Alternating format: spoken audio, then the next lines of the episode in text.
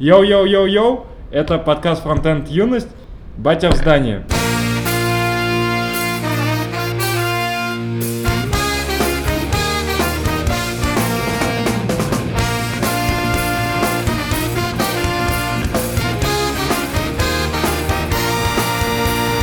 А, Наша первая тема – это то, что на Украине закрыли различные сайты, в том числе Контактик наш любимый. И после чего, как пишет Роем, а, украинцы обвалили VPN на опере. А, прикол в том, что они, опера сначала позвала людей, а, говорит, украинцы, мы рады, что вам вот все закрыли, и теперь вы можете пользоваться нашим сервисом, все приходите.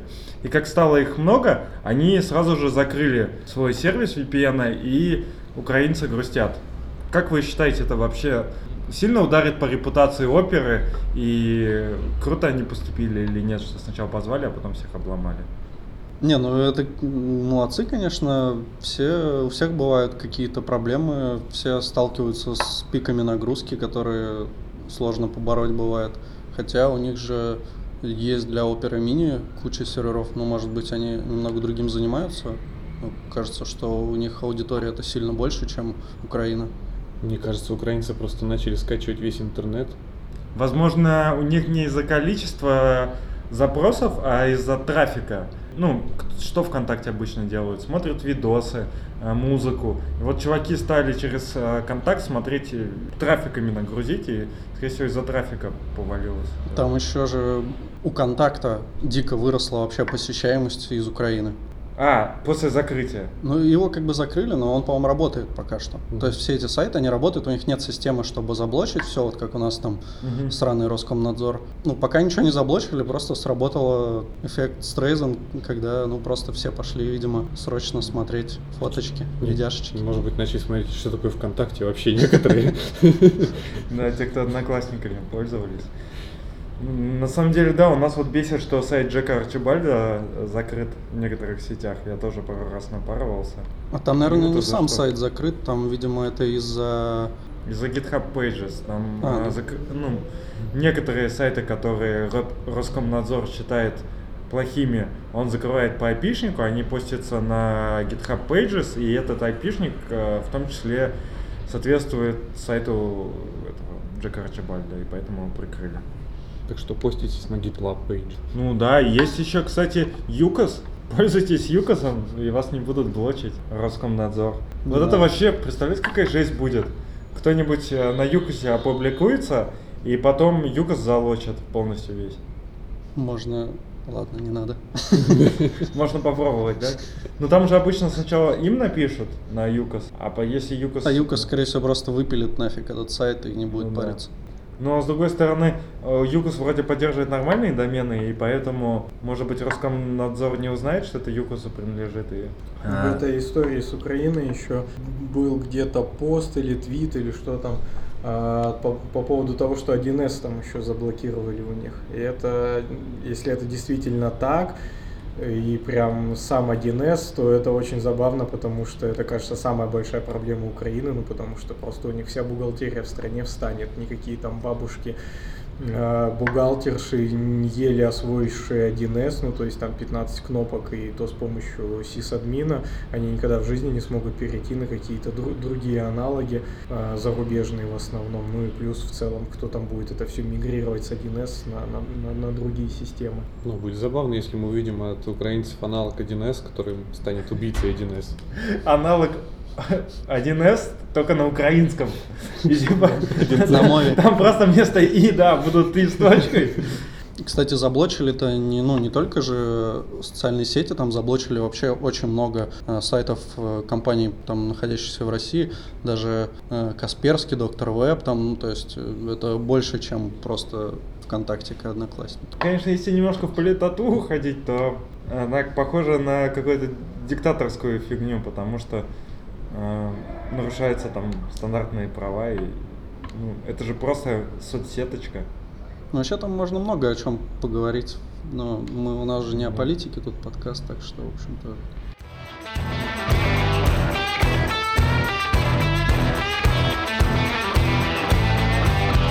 Вадим Макеев выпустил новый подкаст новую серию подкаста «Шорты», в которой он рассказал о СВГ, о том, как э, его подключать. Но, на мой взгляд, это вот самая плохая из серий, которую он делал, потому что э, в других сериях у него была какая-то изюминка, э, специфика, э, которую может рассказать либо опытный разработчик, либо человек, который читал спецификацию. А в данном случае он прошелся по верхам, очевидным, не заинтересовав человека СВГ, и в принципе я так и не понял, что если у меня есть тег Object, то что мне с ним делать, если я использую СВГ. То есть как-то так поверхностно и ни о чем. То есть не создалось приятного впечатления после этого подкаста. Ну вот у меня наоборот, потому что все предыдущие, они как раз э, какие-то далеки от практики, ну то есть это такие небольшие хаки, они в общем-то э, нужны, но они не так, что стопорнут там, не знаю, разработку или мешают тебе что-то сделать. Ну если сделаешь, там как-нибудь невалидно вложишь там Э, блок в инлайновый элемент, ну и бог с ним. Ну, то есть такие вещи, они все равно тебя не стопорят. А как раз если кто-то задается вопросом, что вот у меня есть СВГшка, я хочу с ней работать, он оттуда ну, получит какой-то просто старт, ну, направление движения в какую сторону, потому что действительно способов вставки СВГ довольно много, не особо понятно было там раньше, и если ты не прочитаешь там какую-нибудь статью, то ты не особо э, будешь знать, э, какой способ тебе в данной конкретной ситуации лучше использовать. Так он же не объяснил, в какой ситуации лучше. Он просто объяснил, что если ты типа хочешь э, как-то влиять э, на SVG-шку, то давай в теге Object. Если нет, то тогда VMG или бэкграундом. Но он же все равно объяснил принцип, что если тебе требуется какая-то непосредственная интеракция с элементами SVG, то ты, чувак, возьми да вставь эту SVG-шку полностью. Если не нужно, начни с того, что сначала просто вставь тег image, обойдись тем, что просто с... начни ссылаться на эту SVG-шку. А если тебе нужно что-то как-то управлять этой штукой, ну, Мне кажется, что если человек как-то вот про SVG узнал, то там, где он это узнал, ему об этом вот расскажут. Нет. Вот как, как люди про СВГ узнают? Наверное, какие-то статьи, книжки читают. Ну, там обычно они там... узнают из СВГ, что им дизайнер пришел и дал СВГ. Не, ну или еще, например, откроют МДН, посмотрят, что вот есть такой вариант, есть такой вариант. Я могу, ставит, нет? могу нет, рассказать, как у меня. У меня вот прям один в один был кейс. Ну, просто мне дизайнер пришел, ну, либо я к нему пришел, без разницы. Ну, то есть мы решили использовать СВГ. До этого там делали на PNG. Вот. И встал вопрос, что как, как с ним работать. То есть PNG мы там работали с спрайтами, что там по ховеру у меня просто там изменяется background position, да, там и другой спрайтик показывается. А с SVG можно нормально работать, то есть ее разукрашивать непосредственно из CSS. И встал вопрос, как это сделать, потому что я сначала вставил, там, ну, был неопытный разработчик, я вставил это все имиджем не смог, потом бэкграундом не смог, и потом я уже начал, а как же ее все-таки вставить? И я начал читать огромную есть статью, по-моему, на CSS Tricks, она реально крутая. И вот, по-моему, как раз Вадим ее и советует, а, что прям очень там все классно расписывается. Но я сидел на английском, фигачил эту статью. А, хотя, если бы мне сказали, да просто вставь тупо код SVG-шки себе в HTML, что мне тоже не нравится, потому что SVG-шка может быть огромная. Вот, но если ты так сделаешь, то ты сможешь с ней работать, собственно. И, ну, я, да, я сначала сделал некий research, изучил эту тему, а мог бы забить просто, если мне нужно было быстро это сделать, и вот просто вставить и сразу начать работать. И вот, допустим, я бы послушал этот подкаст, я бы это узнал, и какое-то время мне бы там это отложило, хотя бы это изучение темы, я смог бы практически ее применить прям сразу для меня это был вопрос, и вот этот подкаст бы он тогда, на тот момент, как для новичка, он бы дал ответ. Не все люди ходят в МДН. Ну, да. кстати, немного автопа, а похуй здесь он, в принципе, приветствуется. А, МДН, да все, все должны ходить в МДН, это самый вообще крутой сайт, который есть.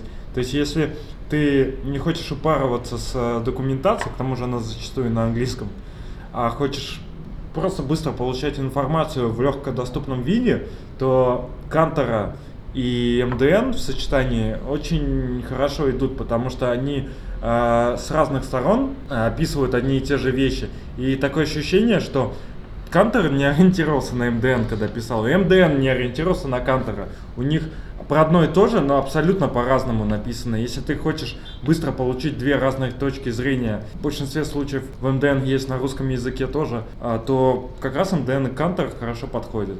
В 3 School. Ну, в 3 School он, во-первых... Зашквар.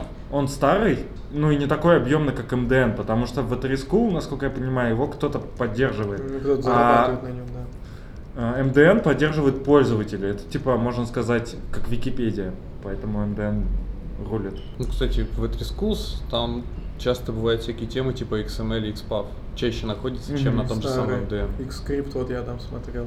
А вы видели, что на V3 School есть они за деньги продают сертификаты. То есть, если ты хочешь стать сертифицированным HTML-специалистом, там, или JS, или jQuery, XPath. там XPath, ну, XML, по-моему, там, а, ты можешь пройти у них Нет, там курсы. вроде прямо XSLT есть даже. Да, XSLT.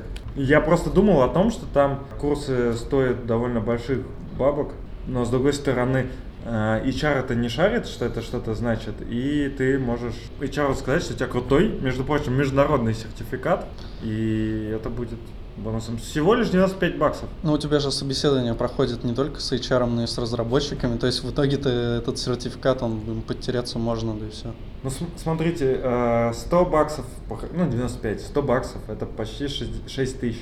Это, А Как- когда. Джон зарабатывает сотку, то нормальные вложения. Ну да. А когда Джун, Джун зарабатывает? На? HeadHunter есть же такие вакансии. И- Вообще я к МДМ отношусь э, ну, положительно, безусловно, но он, у него очень разнятся вот статьи, то есть вот эти разделы где-то очень качественно, очень подробно, очень хорошо. А где-то, ну, наверное, никогда не плохо, но так, прям чувствуется, что уровень такой, просто по верхам. То есть оно там раз- разнится от, от темы к теме, вот это ка- качество поданной информации. Но, конечно, безусловно, это, наверное, первый источник должен быть. Ну, еще там э, очень часто возникает такая ситуация, что там довольно запутанная документация, там есть разделы GSM документации, это GSM модули тоже, это старенькие модули, которые в Firefox использовали ну, внутри, внутри Firefox. И часто, когда ты натыкаешься на какую-то API, которую ты обычно привык видеть в доме или просто в JavaScript, ты находишь какую-то статью про этот GSM модуль, и там часто даже API совпадает, ты можешь читать какую-то длинную информацию о внутренности Firefox между тем. Тоже. Забавно. тоже Не, ну. МДН вообще красота. Мне вот их всякие начальные статьи там про то, как база устроена в JavaScript, как идут там сравнения, приведения а, типов, замыкания, там довольно крутые все статьи, и мне прям нравится. Но я говорю, больше всего мне нравится то, что там уникальные статьи. То есть э, когда ты читаешь где-то еще, кроме того же там Канта, ну вот можно сказать, что у Кантера всегда бо- более-менее уникальные статьи, у МДН, ну конечно спецификация тоже уникальна, а остальные, в основном там на Хабре, они вот уже насчет, за счет этого генерируют свой контент. Ну, и это связано с тем, что в МДН там чуваки могут и под капот залезть, и спеку прочитать, и у них такое свое мнение. Плюс там, наверное, бородатые разработчики, а статьи на Хабр пишут э, Школьники. Школьники со смузи, да, там с вейпом и так далее. Но все равно статьи на Хабре пишут же, ну, основываясь на опыте, как бы, то есть там не переписывают Ну да. то же самое, что написано в МДН. У МДН есть еще плюс то, что когда ты его читаишь, у тебя не течет кровь из глаз, когда в отличие от там от V3 School того же. Ну да, они где-то года, наверное, 4 назад редизайнили хорошо МДН. Ну, раньше, кстати, чуть-чуть был так похуже, сейчас вообще норм тема. На Трескул там своя песочница зато есть. Можно позапускать. М, Я, кстати, не видел. Я Ну, тоже. примеры, примеры, по крайней мере, есть. То, что, мне кажется, даже это и как песочница работает. Ну, Можно а там вам- поправить какие-то данные, и все заведется. Ну, в МДН, по-моему, часто есть JS Fiddle ссылки или CodePen. То есть у них тоже довольно... Ну, как бы ссылка на сторонние песочницы. Мгм, ну, что-то, что-то я бы не сказал, что часто, но, но тоже круто. если так.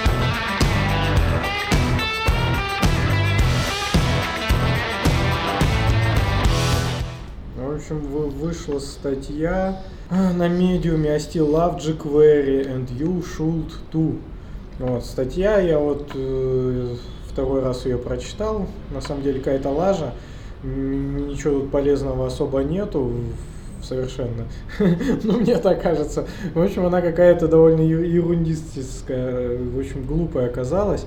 Из разряда, мне кажется, что юзайте Webpack с jQuery, и не бойтесь этого и все такое. Ну, то есть, в общем, просто вброс, какой-то очередной, но она поднимает хорошую тему про то, что, собственно, jQuery еще не мертв, используйте jQuery, когда это нужно, но это же такой же инструмент, и поэтому, если он вам подходит, то использовать его не зашкварно, и он так, также по-прежнему подгружается по CDN, то есть он есть там чуть ли не во всех браузерах мира, и ничего не стоит, собственно, использовать jQuery пользователю, который придет на ваш сайт. То есть, если у вас, там, не знаю, маленький какой-то сайт, где пару скриптиков для меню, пару там каких-то jQuery плагинов, то, ну, отлично, да, мое мнение тоже, что это не зашкварно использовать jQuery, тем более его знают все, у него всем знакомая пишка, простая, интуитивная и тому подобное. Поэтому jQuery, ну, мне кажется, нормально. Ну, а так а ну, вот такой вопрос. Вроде как последние версии уровней дома, они вроде как уже предоставляют API для достаточно удобного траверса по дереву. Если тебе не нужно поддерживать зоопарк браузеров, ну, то есть у тебя достаточно, как это называется, Evergreen, по-моему, браузеры, то вроде как jQuery, вроде как ну не нет, нужно. там вот э, мы смотрели какую-то еще там таблицу. есть ссылка Ой, на гист в гитхабе, который показывает, что запись jQuery все равно короче, чем э, ну, записи нативные. То есть все равно же, э, вот тут есть пример Query Selector All, да, он длиннее, чем просто доллар и div. Mm. Там те же проходы по коллекциям, они в jQuery нативные, считай, там просто each добавил и погнал. Соответственно, в нативном JS ты должен э, сначала подобрать нужный кстати, да, вот мне тоже не нравится, что иногда ты подбираешь query selector all, иногда там query, ну, query, что там, selector, там, selector. да, есть get element by ID, by tag, короче, вот выбираешь какой-то метод, который тебе нужно в нативном JS, потом, соответственно, получаешь коллекцию, ее приводишь к террируемому виду, и потом проходишься по ней. Тогда как в jQuery ты просто указываешь селектор и сразу each, но это намного удобнее. Да, но ты же можешь сделать свою там вообще минимальную библиотечку, если там буквально, ну не знаю, пара десятков строк, которые тебе по сути заменят, ну там 90% того, что ты используешь из jQuery. Просто jQuery вроде изначально использовался для унификации обращений, API обращения к элементам в браузере, там для всяких стареньких, там IE меньше 9 и так далее. Ну, не, ну понятное дело, что это уже не так актуально, но что, то, что осталось вот из преимуществ, это скорее можно считать преимуществами, что запись более короткая. Ну и плюс, смотри, ты говоришь, своя библиотечка, а jQuery, скорее всего, уже у пользователя есть. То есть считай, ты тратишь время, чтобы написать, и все равно твоя библиотека будет э, нагружать дополнительно. Такая как jQuery не будет дополнительно нагружать, потому что он уже подгружен. Нагружать, нагружать она будет во время исполнения. Да. Потому что она загрузится, хрен с ним, но она загрузилась действительно хорошо но у тебя там столько строк кода, столько, столько такой длинный строк-тейст будет, чтобы там что-то вытащить из дома. Ты можешь просто взять нативным домом, просто воспользоваться и что-то убрать. И по сути тебе query selector и query selector all заменяют ну, очень много всего. То есть тебе не нужны уже некие э, get element by ID, там by tag name и так далее. И ну, там нормальные селекторы Интересно, работают, такие же, как в jQuery Надо посмотреть. Было бы прикольно. А, ну, наверное, на GitHub по-любому есть такая либо, которая позволяет э, чейнить нативные методы JS. Когда ты делаешь query selector all, а потом оттуда бац и... Ты это можешь сделать. Ты и так, наверное, это можешь делать. Не могу так сделать. Используя... Потому что это не массив. То есть ну и можно вот написать как раз оберточку небольшую, тоже статья же вот была на английском. Ты можешь написать оберточку, которая тебе, допустим, метод map прокинет в том числе и не для массивов. И как раз ты по нодам тоже сможешь также заченить map. Если ты вот эту обертку, ты просто напишешь, да, map и пойдешь по нодам. И все. Что, это или мертв? Да не мертв. Не-не-не, не мертв. Нет, все равно получается, что каждому чуваку а кто будет использовать твой код, придется разбираться, что ты написал в библиотеке. К тому же, все равно люди в большинстве своем они плохо называют э, методы, перемены и так далее. И когда тебе кажется нормальным, человек прочитает какой-нибудь твой селект там, что-то там, и подум- будет полгода думать вообще, что это делает. Не, ну, конечно, тут поддержка будет страдать. И вообще, зачем писать свой велосипед? Ну, конечно, будут какие-то там лишние затраты из-за того, что это jQuery, ну и то уже там мы обрезаем то, что по CDN она у всех есть. Вот, ну, останутся какие-то затраты, но они все равно минимальные, а тебе поддерживать в, в, вот это все свой какой-то зоопарк, который, если что, придется дописывать, ну, это точно какое-то ужасное решение. Я вот сейчас попытался посмотреть тему, ну, кстати, можно веб-паком пройтись, и типа, чтобы он собрал тебе только то, что нужно, вот как этот чувак пишет в статье.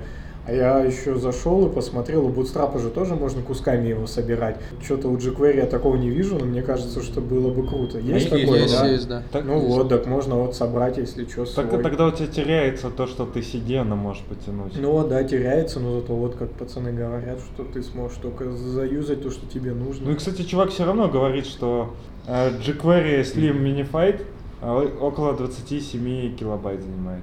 Еще А, есть сайтик э, You Might Not Need jQuery. Он, по-моему, блин, такой же старый, я не знаю, как само jQuery. Я его видел еще там вообще давно, года три назад. И, собственно, здесь приводятся примеры кода. Слева, получается, jQuery, справа там какой-нибудь IE. А, И ну, много случаев, когда это, в общем-то, однострочники, что в jQuery, что даже в IE там вот восьмом. Но понятно, что чаще всего там IE проигрывает, но кажется, что это не настолько большая разница. И вот давно этот сайт существует, я думаю, даже он тут уже в какой-то части и подустарел, но он как раз показывает, что вроде как особо jQuery не нужно. Но этот сайт был актуальный как, как раз когда уже все погрязли в этой лапше на jQuery, и все начали говорить, вот надо писать нативно, там все дела. Но, но сейчас-то вопрос стоит такой, что все пишут на фреймворках. Мы больше обсуждаем, что если ты не юзаешь никакой фреймворк, вот если ты не юзаешь, то по большому счету все равно вполне нормально использовать jQuery и ничего страшного. А если вот у тебя все это превратится в лапшу, ну пора тебе заводить фреймворк. Еще было, да, мнение, что, типа, если ты себя уважающий фронтендер, то, типа, вообще ты с таким дерьмом, которые, с такими дерьмосайтами, которые на jQuery, не будешь вообще связываться, потому что, типа, это ниже моего достоинства, и пошло оно в жопу.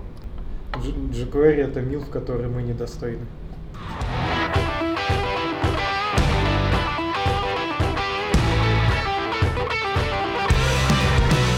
Еще в этой статье про jQuery чувак отметил, что типа вот для Ajax точно не нужно использовать jQuery, потому что есть для этого библиотека Axios, надо использовать ее, и она вообще мега крутая. Я ее посмотрел, и библиотека действительно прикольная. Там есть по сравнению с, ну, с аналогами много плюсов. Например, можно обрывать запрос, можно нормально передавать параметры, можно получать заголовки в удобном виде. Ну, в общем, она реально очень сильно помогает работать с Ajax. Но она не единственная такая библиотека. То есть, ну, вообще, вместо этого еще можно использовать, допустим, нативный фетч, но он вообще какой-то бедный, убогий, и им пользоваться нет смысла. И есть еще библиотечка Freeze, которая вот наравне с Axios, но ее я, по крайней мере, не смотрел, но вроде как говорят, что это примерно то же самое, но вот Axios это вообще топчик сейчас. Ну там 20к звездочек на гитхабе. В Axios? Ну да. В принципе, как, Можно как доверять. считается, можно доверять? Можно. 20К? Можно.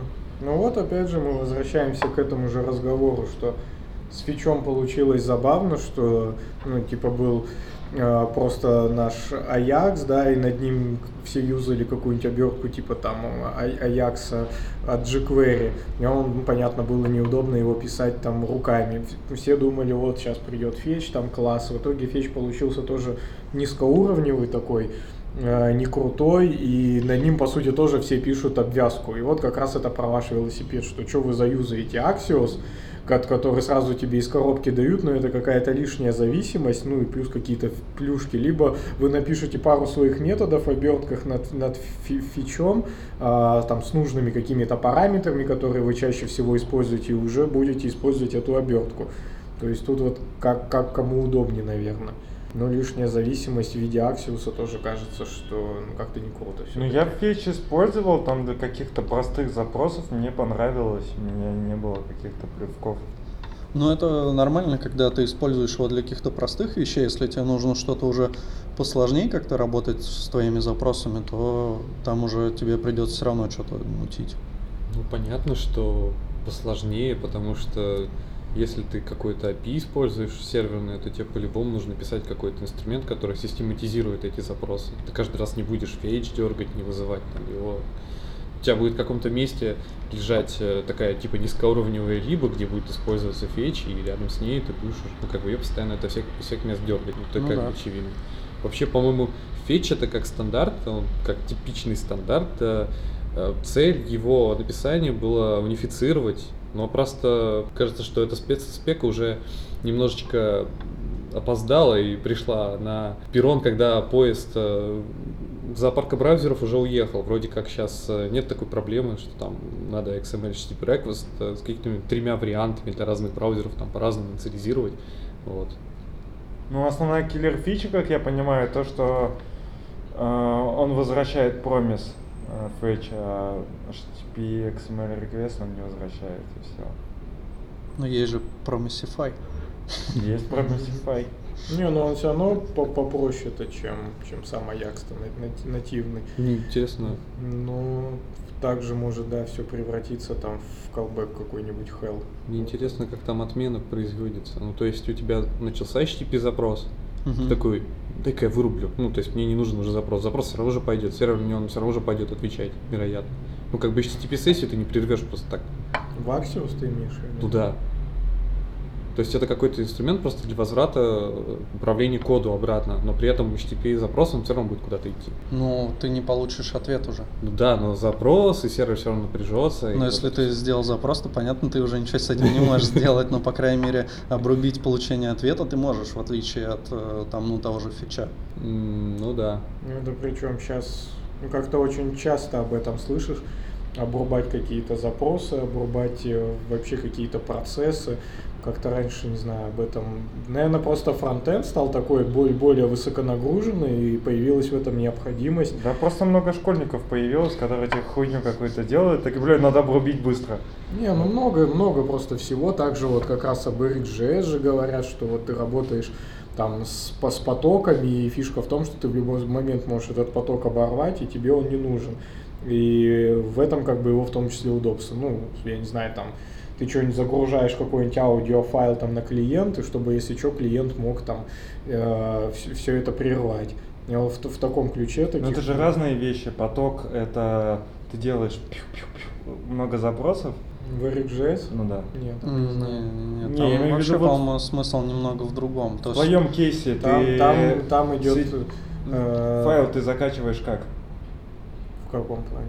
Ну, ты целиком как бы запрос делаешь, он тебе возвращается, нет же, ты получается, он тебе файлы там, наверное, данные, события, что ли. Там, ну, больше это про работу с событиями, ну, то есть он у тебя подписывается на какой-то, ну, я не знаю, ма- массив событий, да, на целую кучу, вот они к нему поступают вот так по очереди, но в какой-то момент ты можешь такой хоп и отписаться. Ну, то есть я не разбираюсь, да, в этом RxJS, но как раз э, история вот именно в этом, то, что ты можешь в любой момент э, взять и отписаться от этой всей истории, просто в, в процессе в самом выйти из него. Это сейчас актуальная тема, просто потому что приложения веб, они просто огромные, они тяжелые, и часто там очень много логики. Работа с данными, когда у тебя там есть несколько разделов в твоем приложении, есть там, например, CRM-система какая-нибудь. Ты ходишь между разделами, у тебя там загружается огромное количество карточек. Тебе нужно прервать этот процесс, перейти на другой раздел, но у тебя при этом загружаются эти данные, они тебе не, уж- уже не нужны. У меня есть банан, но мне уже не нужен. То есть идешь в другой какой-то раздел, но блин, как бы это нормальная тема.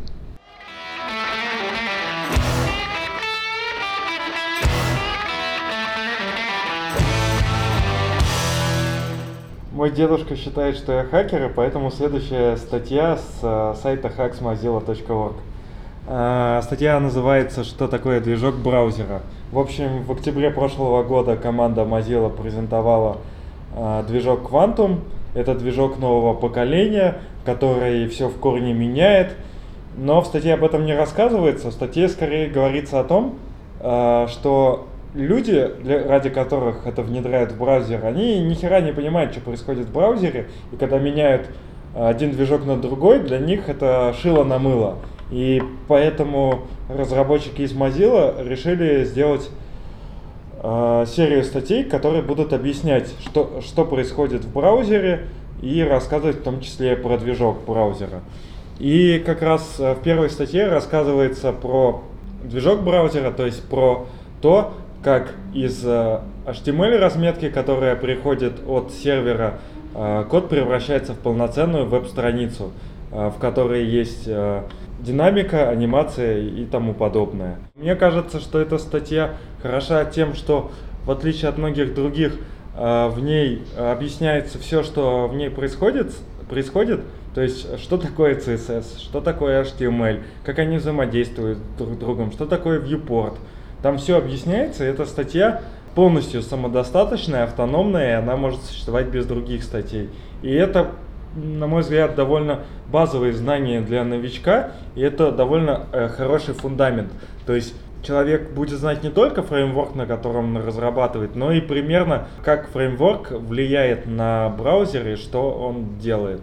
И каждый раз, когда э, человек будет э, производить какие-то JS-манипуляции над домом, он будет понимать, что он нагружает э, браузер, потому что операции репейтинга, они довольно ресурсоемкие. И лучше этим лишний раз не заниматься. Ну, что я могу сказать? Инженерам Mozilla, как всегда, большие молодцы.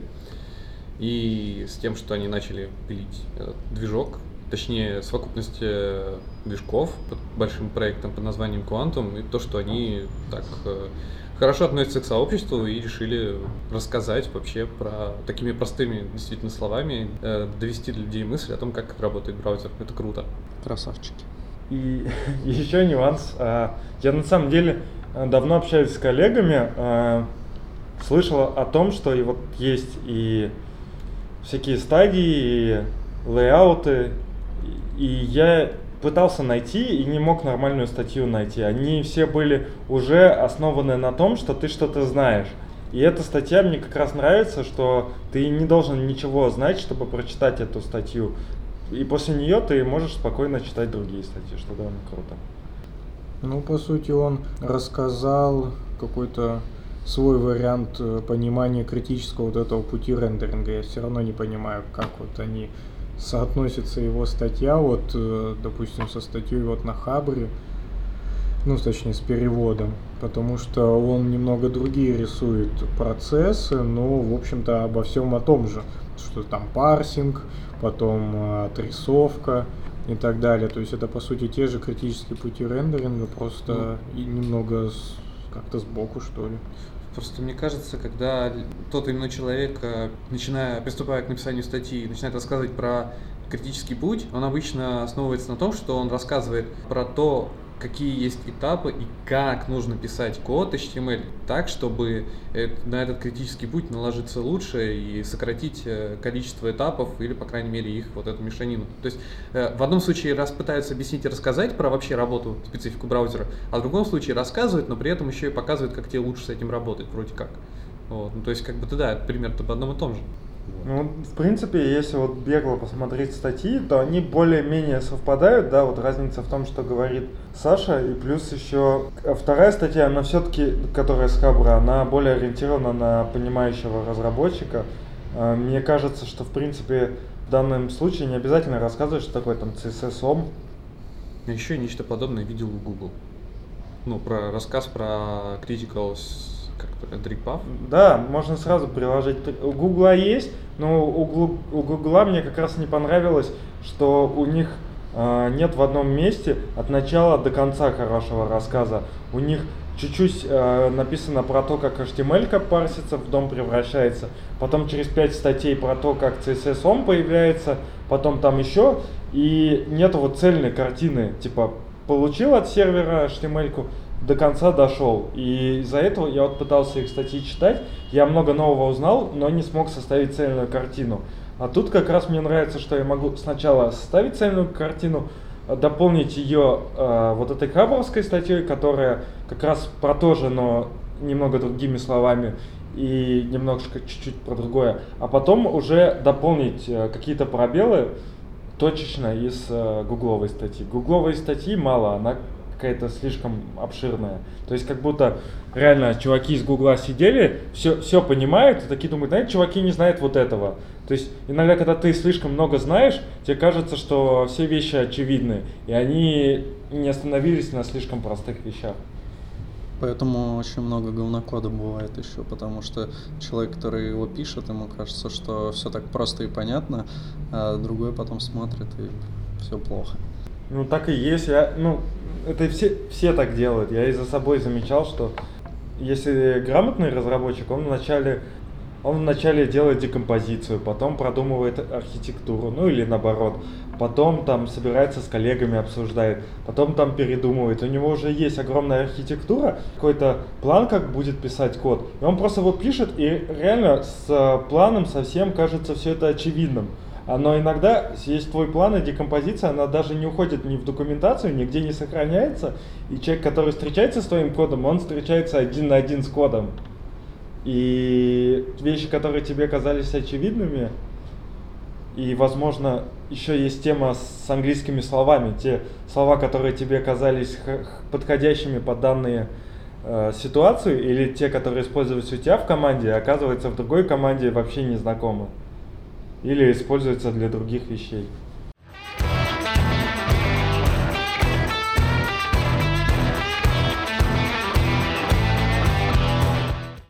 на Медне JavaScript разработчик Даниэль Кмак а, в своей статье «Что будет, когда мы исчерпаем имена, для JavaScript фреймворков» поднимает такую философскую, довольно спорную тему обилия инструментария для решения, казалось бы, подчас одних и тех же проблем. Ну а также сложность сопоставления названий и пакетов их назначений. Вот. Ну, как признает сам разработчик, он активно работает с различными фреймворками, библиотеками, модулями, дополнениями, плагинами, браузерами, препроцессорами, процессорами, постпроцессорами, плагинами для процессоров, плагинами для браузеров, плагинами для библиотек, к примеру, jQuery или расширением для фреймворков. Вас уже не пугает широта этого списка? Лично меня да. А дальше этот, ну, смелый человек задает нам риторический вопрос. А вообще, знаете полностью все содержимое package.json от сих до сих, от начала до конца? И назначение каждого абсолютно модуля, и в том числе зависимости их. Вряд ли вы знаете абсолютно это все, поэтому этот вопрос, собственно, риторический. И каждой библиотеке ваш может должен сопоставить его название, иногда причудливое, иногда идиотское, иногда дебильное, иногда вообще ебанутое, и, соответственно, назначение этого модуля. И вот там, к примеру, там, он приводит пример там какого-нибудь названия типа трикил антиэкологическое название. А еще вот есть модуль навсегда, forever. И ты, не зная, что это такое за модуль, ты всегда должен предполагать, что он делает. Вот. Ну, как мы, программисты, как говорит автор статьи, вообще любим некоторые слова относительно больше других. Например, слово rapper. В NPM есть такие модули, как Bean Wrapper, Do Wrapper, Word Wrapper, Evans Wrapper, Circuit Breaker Wrapper, даже есть рэпер. рэпер, но это не такой рэпер, как Eminem, это, в общем-то, враппер для API, RESTful API. И автор также грозится нам тем, что запас английских слов, он через некоторое время просто тебя исчерпает. И этот момент настанет раньше знаменитой проблемы 2038 года. Проблема 2038 года – это когда произойдет момент, когда выделение памяти на счетчике времени, они обычно вас испугнет сейчас это слово, но 32-битное целое со знаком, обычно это число, оно для времени, его просто будет скоро не хватать в 2038 году. Но до этого мы уже исчерпаем количество английских слов для NPM пакетов. Вот. Дальше он приводит довольно простейшую калькуляцию, что сегодня у нас вот есть 100, 100 примерно, там, допустим, 100 тысяч JavaScript разработчиков. Они э, создают примерно 500 тысяч модулей в 20, за 21 год. Вот. Ну, JavaScript родился в 1995 году, то есть с 1995 года 500 тысяч чего-то там натворилось примерно там в мире JavaScript. И вот прикиньте, каждый из этих человек нарожает еще двух таких же JavaScript разработчиков. Вот. И эти JavaScript разработчики тоже напишут примерно там, допустим, по там десятку тоже непосредственно этих модулей. То вот получаем такую охренительную бинарное деревце с этими всеми модулями. И э, представляю, что ну примерно есть уникально там 200 тысяч слов по-английски, то мы просто уже, собственно, все закончили с английскими словами, их просто больше будет не хватать. И у нас будет сочетание этих слов. Например, stupid delay, да, такой пакет уже, черт возьми, есть. И ты должен, несмотря ритме, просто смотря на название, должен, блядь, догадаться своим интуитивным мышлением, что это, блядь, там, это вот что-то, ну вот и вот э, его автор статьи, как меня, честно говоря, тоже бомбит от э, той широты количества пакетов и количества фреймворков, которые плодятся каждый каждый, не знаю, день, месяц, год, что мы потихоньку приходим к коллапсу этой системы. Мы просто начинаем уже, э, мы уже просто не способны э, обучиться, не, не способны мы не способны просто обработать такое количество информации, фреймворков, инструментов, что мы не можем просто из этого океана выборов сделать правильный выбор и написать что-то правильное. Мы просто тонем. Вот, вот как вы вообще относитесь к тому, что действительно сейчас чуть ли не каждую неделю выпускается фреймворк, и каждый из которых находит киллер фичу относительно предыдущего фреймворка? Да я, в принципе, положительно. Я вот конкуренция всегда хорошо. Но мне нравится вот подход в бэме, называешь там просто два и все, тогда никогда не закончится. Еще сейчас, кстати, понял, что на самом деле ведь NPM не зря придумал такие вещи, как организации. Они, походу, задумались о том, что нужны какие-то namespace для пакетов. Ведь сейчас ведь есть такие, типа там React, React, там что-то еще. Ну как бы, вот. Ну, это на GitHub, а вот так, по сути, по-моему, NPM уже тоже есть какие-то уже Вот я namespace через собачку, да? Ну да, я вот про них и говорю, да, что они как бы начинают решать эту проблему. Вот. Может быть, эта статья уже не столь актуальна, но она актуальна с философской с другого философского вопроса, нахрена нам 500 э, фреймворков для решения одной и той же проблемы? Ну, это конкуренция. Выигрывает тот, который больше нахайпил. Ну, причем, так проблема в том, что э, хайп имеет такое понятие, как начало и конца. Когда ты же закончится этот хайп, и ты потом будешь Так, нанимать так вот разработчиков. именно, разработчики на ноде не могут просто так сидеть на одном и том же фреймворке, например. Вот я не представляю, что какой-то разработчик, вот современный, такой сядет на экспресс и все, я сижу на экспрессе, мне спокойно. Полюбас бац на кого перейдет. Ну, это такой, знаешь, разработчик, у которого там 4 роута за всю жизнь. Что он 4 роута API написал, и как бы ему легко пересаживаться там с экспресса на кон, с кон на код 2. Ну, на самом деле, надо просто ждать. За- Зачем вообще гнаться за всеми этими технологиями? Ну, то есть вышел там, не знаю, какой-нибудь роллап, если он там дожил, пока ты, у тебя руки дошли, там проект написать, э, сборку на, на него, ну окей, ну просто не факт, что он доживет, вот и все. Ну, то есть давать нужно какое-то некое время, чтобы технология устаканилась, ее действительно начали применять, и тогда можно даже, ну, познакомиться можно и раньше, но там как-то более серьезно изучать явно не следует там в первый же день, когда ее анонсировали. То вот какая у вас реакция, например, если вы ищете инструменты и вдруг находите инструмент, последний коммит на которого был 2016 года, какая у вас реакция? Ну, это уже какой-то я, старье. еще- я пойду дальше. Так год прошел, а если этот инструмент делает что если этот инструмент делает довольно очевидные вещи, типа аксиоматичные, которые никогда не поменяются, и там ничего не нужно менять. Олег Паддинг, Да, например, так. ну там может поменяться то, что автор словит Батхерта и удалит его. Не, просто про то, что, типа, вроде как JavaScript разработчики довольно, не знаю, у них, наверное, таймер времени, он прям тут зафиксирован, не знаю, на, на- на, наверное, минуту. Если за минуту что-то не произошло, значит, что-то плохо. И вот тут, вот А. 2016 года вроде как либо, вроде как... Типа, если за минуту не обосрали ангуляр, значит уже что-то не так.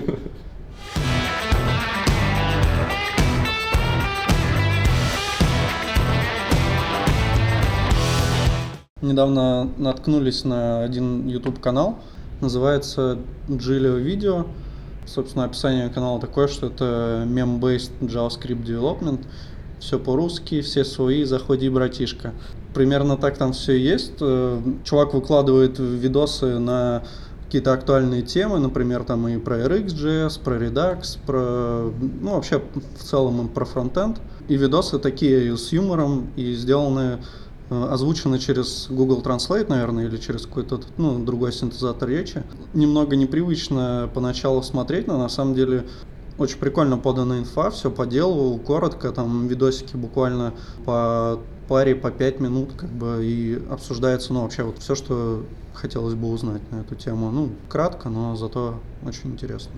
Мне кажется, им стоит завести аккаунт на Egghead. Там же есть обычно эти видюшки обучающие, и там обучение на вот таком синтезированном языке. Мне кажется, зайдет тема. Да, но это там, кстати, не так уж много юмора. Там сделано в таком позитивном ключе.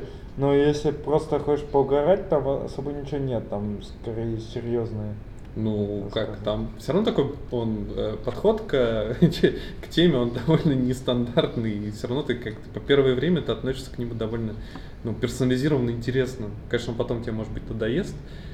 Я так в итоге и не послушал до сих пор что там происходит, но зато слышал мнение, что все время ждешь в итоге шутку, и как бы у тебя не, не, не закрывается никак гельштальт, ты ее ждешь, ждешь, ждешь, и поэтому не можешь воспринимать как-то на серьезе эту информацию, а в итоге шутки так и не происходят. Но мне кажется, это ужасно.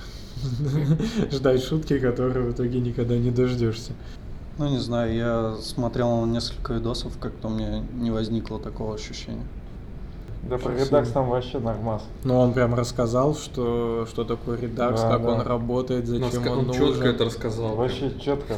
Никакого Вот как говна. Не шутите? Как у тебя в. Сургуте. Четко. Если бы те- тебя во дворе бы спросили, что такое редакс, ты бы так же бы ответил. Тогда бы я мобиксом бы защищался. Или сагу бы, да, использовал. Вообще. В общем, прикольный канал, советуем посмотреть, подписаться.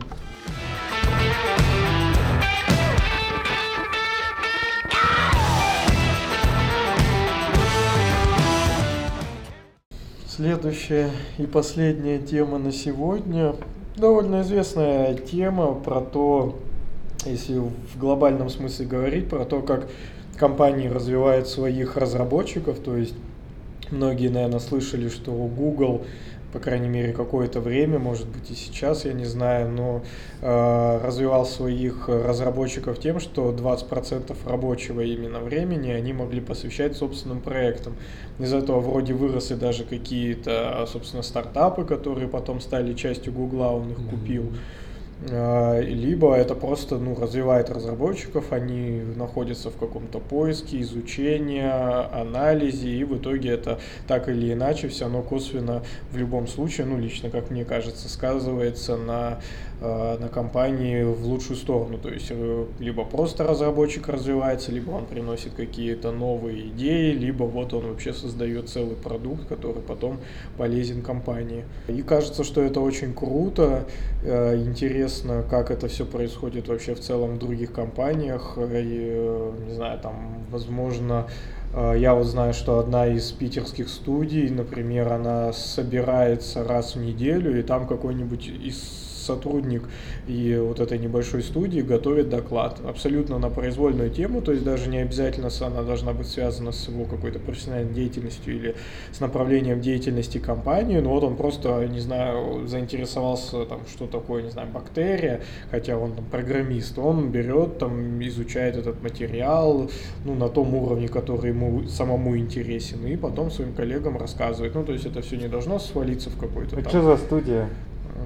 Не будем делать Будем. рекламу. Будем. Можно сказать, что это говностудия, тогда мы это уменьшим. А что там зарплаты маленькие? Ну, зарплаты, да, небольшие. Вот, но они модные, хайповые и все такое. В общем, суть в том, что таким образом они развивают э, друг друга, э, какое-то сплочение, да, коллектива происходит и так далее. Э, И больше как-то, откровенно говоря, таких примеров, вот кроме гугловой этой студии, вот я прям так сходу не назову, где еще что-то подобное. Ну вот в чатике, в каком-то телеграммовском там чуваки делились опытом. Оттуда, собственно, вот эту тему э, и пришла в голову обсудить. Вот, но больше примеров я вот не знаю. Было бы интересно, конечно, еще узнать. Обычно в российской реалии бывает 80 на 20, но эти 20, они не рабочее время, а время твоего жизненного дневного цикла. 80% времени работа, 20% времени это что-то на поток куда-то в сторону. Да, да, именно так. Ну да, если ты делаешь какой-то продукт, у тебя есть какие-то дедлайны, жопа в огне, как бы ты не будешь там сидеть и выбирать эти 20% времени и заниматься какой-нибудь фигней, когда у тебя есть возможность э, получить там люлей или там, ну, в зависимости от того, как это в вашей компании происходит. И записывать подкаст. Крутая штука это вот э, используя какие-то продукты, успевать и находить время на контрибьюцию на тот или иной проект, который ты используешь. Вот это, по-моему, тоже прикольная штука. Она так позволяет тебе так или иначе знакомиться с работой либо продукта, проекта, который ты используешь, и в то же время ты, по сути, какой-то отдаешь дань разработчикам, которые используют, продукт, который ты используешь. Вот пример такой. Вот.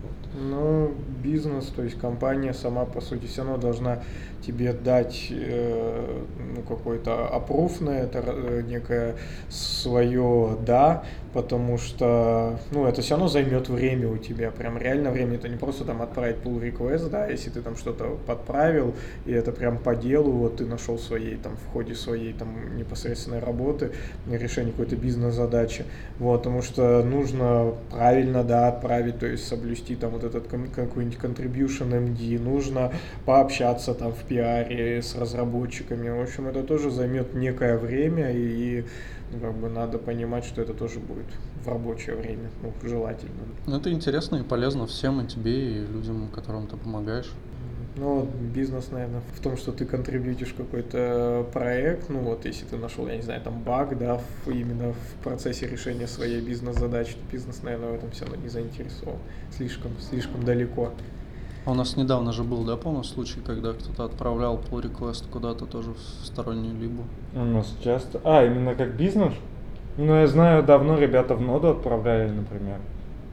Ну, все, все равно, если ты у тебя по работе как-то это задевает, то никто не против, но если это вообще левое, то есть если мы, допустим, на реакте не разрабатываем проект данный, и мы зачем-то контрибьютим в React, нам точно никто не разрешит это делать, если только по-тихому. Я видел у нас контрибьют э, в LibXML 2014 года от разработчика, которого вы все знаете на букву В. Который уже с нами не работает.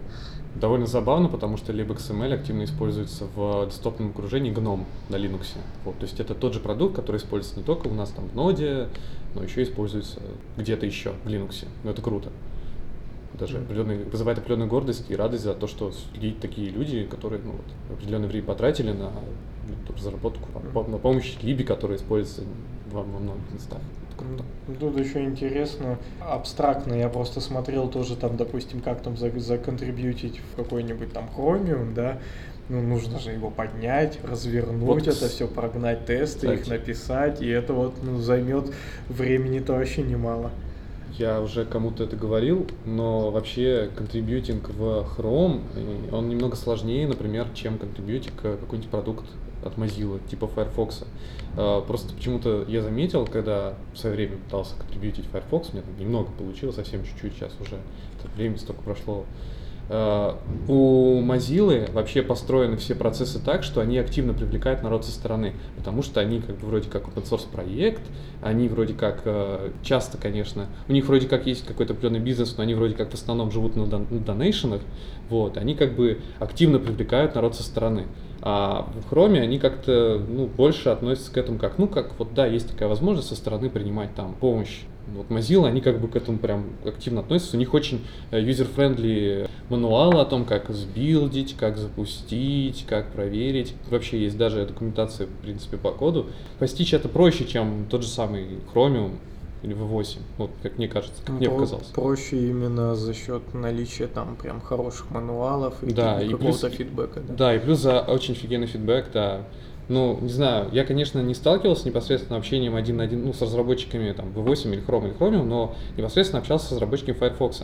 Довольно быстрый фидбэк, они довольно быстро в ERC-чатах отвечают, в отличие от там, ну, Chromium. Я... Chromium вообще трудоемко искать у них вообще инфу о том, как э, запустить. В свое время у них раньше было хуже, сейчас вроде, по-моему, них где-то поближе эта документация, но раньше она была немножко, там, не знаю, где-то затесана. Вот.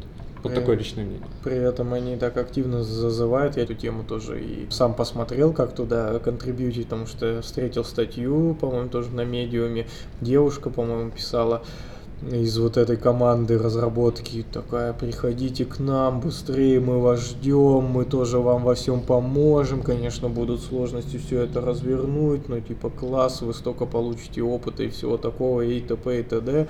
Ну и в итоге я такой, ну, класс, сейчас попробую, захожу, и что-то довольно быстро я куда-то уперся в какие-то вопросы, как то сделать, как все сделать, и в итоге просто забил, и, и все. Я не думаю, что в Mozilla в плане вот это все развернуть проще, но вот если прям реально какие-то доки более понятные, чем у Chrome, то это прям классно. Поверь мне, как по личному опыту, мне было почему-то проще в свое время. Хотя это был буквально там какой Э, третий и четвертый, не, не, третий, наверное, курс универа. То есть у меня как бы тоже и как бы и скиллов настолько больших не было, но мне было просто относительно. Ну, плюс у них там есть такой забавный сайт, по-моему, вот you can do for mozilla.com, что-то такое, где ты можешь прям потыкать по тем скиллам, языкам, которые ты знаешь, и по тем областям, которые тебе интересны, и он тебе сразу же предлагает какую-то область из э, кодовой базы Mozilla, которую ты можешь поконтрибьютить. Ну, еще круто, это очень вот. круто. Ну, понятно, что для Mozilla это важно, чтобы люди туда контрибьютили, ну, потому что, как ты сказал, они там на донейты живут и так далее. А Chrome, как бы, ну, у них, наверное, нет времени на то, чтобы все это подготовить так, так же хорошо для контрибьютинга, потому что им это, ну, для них это такая побочная фигня. То есть они вот сами развивают свой продукт, сами туда там пушат, у них есть какое-то, какие-то идеи, какое-то направление, и, ну, то, что тебе там захотелось какую-то новую фичу, там, допустим, им это не очень интересно, я думаю. А вот, ну, Firefox, понятно, что они, да, они, ну, как бы у них и доля там сильно меньше, да, им интересно, чтобы ты их браузером пользовался, но если ты туда еще и контрибьютить будешь, так вообще шикарно. Зашел на этот сайт, вот can I do for Mozilla. И тут, да, действительно, в такой довольно вообще ди диалоговой форме ты просто нажимаешь там, что я там разработчик, потом там какой язык. И прямо так движешься, да, и вот JavaScript в том числе есть, вообще прикольно. Просто как бы через это все проходил, это круто, действительно, мне прям было интересно попробовать принести какую-то свою работу. И это почему-то там течет спокойно, как в русле реки, а в Chrome как-то был, да, столкновение какие-то постоянные. Ну, не особо обсудили 80 на 20, конечно, но немножко ушли в тему как раз контрибьютинга. В России, мне кажется, это не совсем реально, блин. Может быть, кстати, не только в России, черт его знает. Ну, я думаю, в основном в России, да, нереально. Если ты будешь там сидеть где-нибудь в веб-студии и херачить там по 20 часов в сутки, допустим, то, ну, как бы никто тебе и слова не скажет. Mm-hmm. Ну, работай дальше. А там в других странах, я уверен, тебе как минимум должны будут заплатить за это время. Mm-hmm. И, ну, наверное, они будут больше заинтересованы в том, чтобы ты мог еще чем-то другим заниматься и работе уделять только столько времени, сколько положено.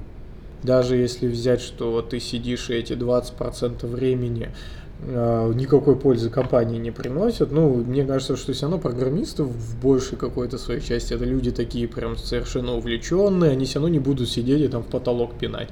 Э, они что-нибудь будут читать, может быть, там не супер активно, может, не супер полезно, но все равно это в любом случае какой-то небольшой там на плюс. Но самый, ну, может быть, не самый, но, в общем, точно существующий плюс, что это некая разрядка.